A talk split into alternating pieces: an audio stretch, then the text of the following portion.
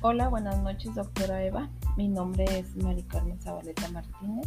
Estoy aquí para hablar sobre autorrealización y platicarles sobre cuál es mi misión de vida. Primeramente, para explicar mejor qué es autorrealización, me inspiré un poco en Maslow, un psicólogo estadounidense que propone una pirámide de jerarquía de las necesidades humanas es una ilustración gráfica que explica cómo los comportamientos humanos obedecen a la satisfacción de necesidades jerarquizadas. En esta pirámide se ubican cinco niveles. El primer nivel, ubicado en la base, tiene que ver con las necesidades fisiológicas, como dormir, comer y respirar. Una persona que tiene hambre buscará alimentarse, motivado por el hambre. Alimentarse es el comportamiento y el hambre es una necesidad. Entonces este nivel es el de motivación y comportamiento. El segundo nivel es el de necesidades de seguridad, donde se busca obtener recursos, refugio, reservas de alimento y dinero. La tercera fase es la necesidad de amor y sentido de pertenencia a un círculo social, las amistades, intimidad y familia. Es importante que en esta fase seamos aceptados por los demás y también aceptar a los demás.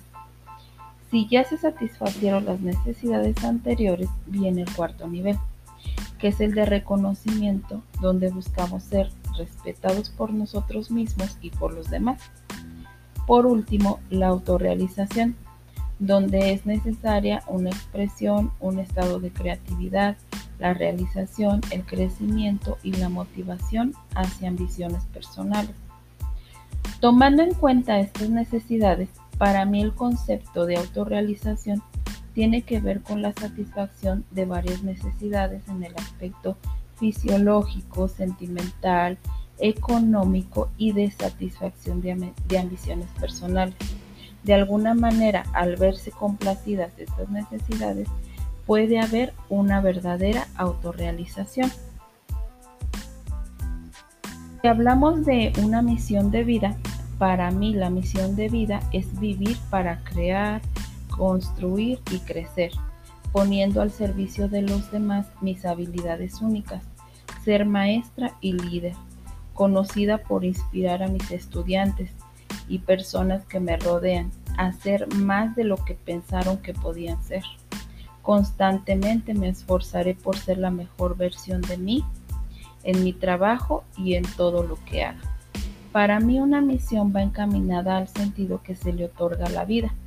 Se refiere a definir tu propósito, es decir, aquello que quieres lograr en la vida expresando de una forma concreta y específica. Es todo. Me despido. Hasta luego y buenas noches.